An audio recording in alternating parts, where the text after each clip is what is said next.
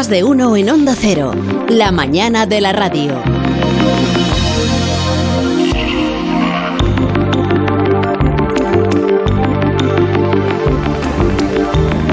Su sección de Historia de la Medicina, Cancho nos quiere hablar de un pediatra que llegó a ser incluso más célebre de lo que ya lo es Alberto García Salido, inminente novelista, que nos estará escuchando desde casa.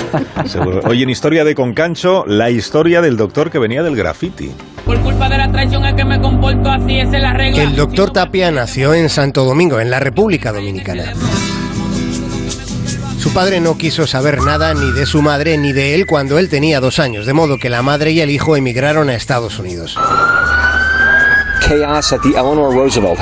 Llegaron a Nueva York en la década de los 60, cuando la Gran Manzana estaba podrida de violencia.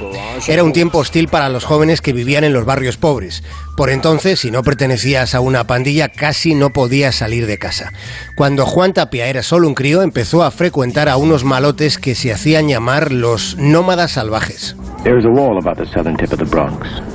En el Bronx encontró la primera inquietud de su vida, el grafiti, y con las pinturas urbanas adquirió una identidad propia. Juan Tapia era CAT 87. Mientras él pintaba paredes, su madre limpiaba baños. Muchas veces se iba a trabajar a las 5 de la mañana y la mujer no volvía de trabajar hasta las 11 de la noche.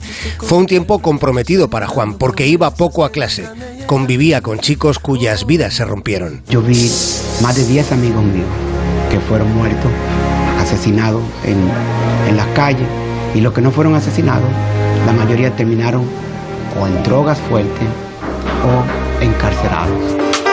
Hemos escuchado la voz del doctor Tapia. Su vida cambió cuando un tipo llamado Hugo Martínez, un estudiante de sociología, le invitó a pintar un mural urbano delante de la prensa.